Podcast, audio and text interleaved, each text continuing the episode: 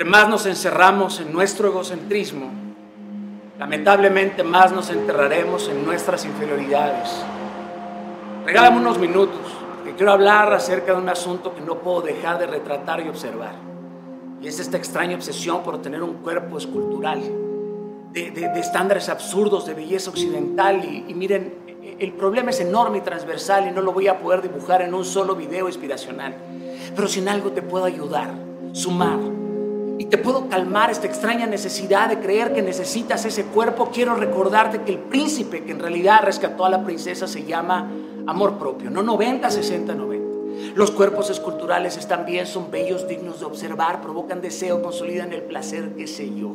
Pero lo que en verdad embellece un cuerpo es el alma que lo cubre, que lo hace resplandecer en una envoltura entera, aquello que abrillanta la mirada, que lo hace magnético, atractivo y en conjunto se convierte en una obra de arte. Así un paisaje en esta obra tenga montañas pequeñas y curvas cortas. Y pensarás, Daniel, qué romántico, idealista, el mundo no piensa así y estás en lo correcto, pero no porque no piense así aceptaremos que continúe pesando de esa forma. Y miren, quiero aclarar que no hablo de quienes han conseguido estos cuerpos con años de entrenamiento, mis respetos y admiración, que lo han conseguido con entrega y con la motivación correcta, sabiendo que estos cuerpos son una consecuencia extra. Si no le hablo a aquellos que desean tener este cuerpo como un boleto de certificación, aquellos que piensan que este cuerpo es un ticket de intercambio de valorización social, porque no podemos negar que quien ha canjeado su cuerpo por un te amo artificial, cuando en realidad ese te amo significaba me quiero acostar con tu cuerpo, pero no contigo. En realidad, no siempre queremos ese cuerpo. Lo deseamos beneficios dentro de la sociedad. Lo hemos asociado con el reconocimiento y el valor, porque queremos los likes que provocan esos likes que están cargados de erotismo, que abren puertas. Y tristemente, pues tenemos una extraña razón para felicitar a quien adelgaza y no a quien está saludable. Y esto perpetúa y idealiza una fachada incorrecta. ¿Por qué? Porque se puede adelgazar por un sinfín de razones y no todas estas razones es por querer un cuerpo escultural. Y no todas esas razones son saludables al hacerlo.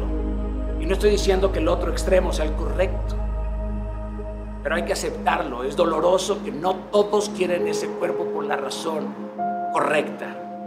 En esta pandemia, pues creo que ya nos quedó claro que los pectorales, los lavaderos, no son sinónimo de un cuerpo fortalecido con un sistema inmune. Podemos ser capaces a lo mejor de levantar una barra de pecho, pero somos incapaces de levantar nuestra autoestima del suelo. Y lamentablemente un día nos despertamos creyendo que ese cuerpo es el que necesitamos para estar completos, para ser exitosos, para ser amados, para pertenecer a un grupo élite. Y reitero que este mensaje es con respeto. Está bien si quieres ese cuerpo, pero revisa a profundidad la razón y la motivación del por qué lo quieres. Sé consciente y entiende que aunque lo logres, el hueco que hay en el alma no se llenará. Porque si dices, si tan solo tuviera ese cuerpo, es la actitud de vacío en tu vida. Porque todo lo que necesitas ya lo llevas por dentro desde que naciste, no te hace falta nada. Si tan solo tuviera una cintura más pequeña, no. Una cadena, una cadera más prominente, no. Unos labios más jugosos, no. Si tan solo tuviera eso, eso, eso, no, querido. Querida, querido mío, en cada comparación que te haces, afloran y crecen las frustraciones. ¿No te das cuenta? Nos maquillamos las ojeras de tanto llorar, pero nadie puede maquillar una mirada que grite, acéptenme. Nos obsesionamos con 600 gramos, pero no con el hueco que crece a pasos agigantados en el corazón.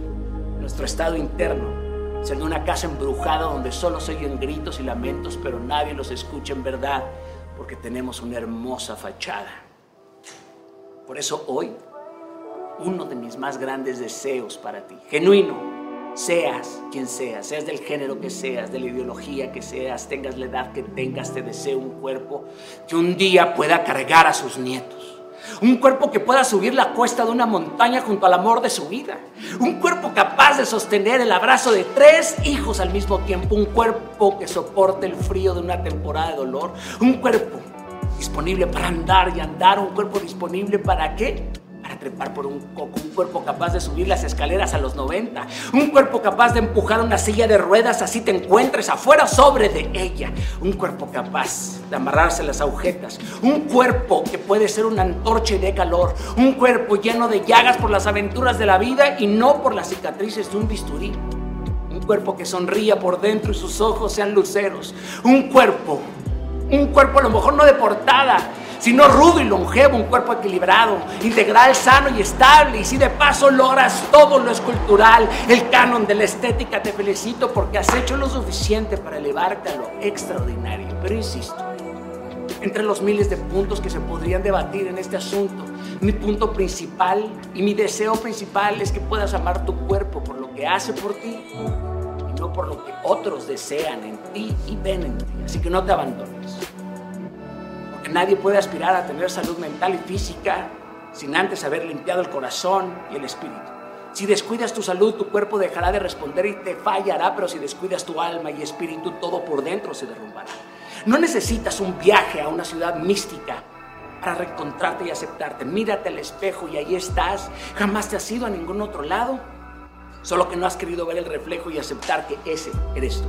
Tan único, tan tú, pero tan deformado. Has confundido creyendo que debes de parecerte a la cuenta de Instagram que sigues, a esa personalidad que admiras, que debes de tener esas cosas como los demás para poder ser amado, ser merecido. Por eso a mí me gustan los espejos, porque no disimulan y te dejan muy claro que no existe la respuesta detrás de las dunas del desierto. Es adentro de ti donde yace y burbuje el mismo poder que sostiene al universo. Ya eres hermosa.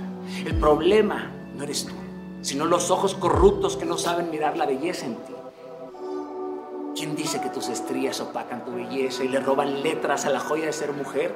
¿Quién es el idiota que despreció tus caderas anchas y te pidió ocultarlas? Ciego el que te avergonzó por la forma de tus senos y te condenó por las marcas de tu embarazo. Perdido el que no supo encontrar belleza en tus arrugas y gozo en tu voz cansada.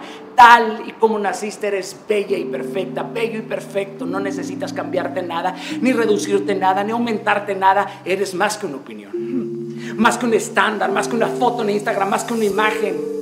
Tú eres lo que Dios dice que eres, no lo que el hombre dice que tú debes de ser. Así que ámate Amate tanto, acéptate tanto, que no dejes espacio para las dudas, ya vales. Eres incalculablemente preciada y preciado. No tienes por qué parecerte al molde pirata que se ha inventado el hombre. Quédate con el molde exclusivo que Dios forjó para ti. No dejes que nadie te menosprecie. Esa bella maquinaria que ya tienes te hará subir y descender con dignidad. Jamás olvides que de acuerdo a tu carnada, tu depredador. Por ello que tu cerebro sea tu mejor escote o tu mejor chequera, cabrón. Que te importen las neuronas de menos, no solo los kilos de más.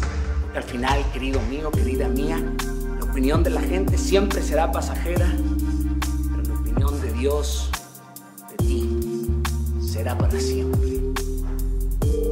Te amo que Dios te bendiga. Eres más que un cuerpo mucho más, mucho más elevado que un solo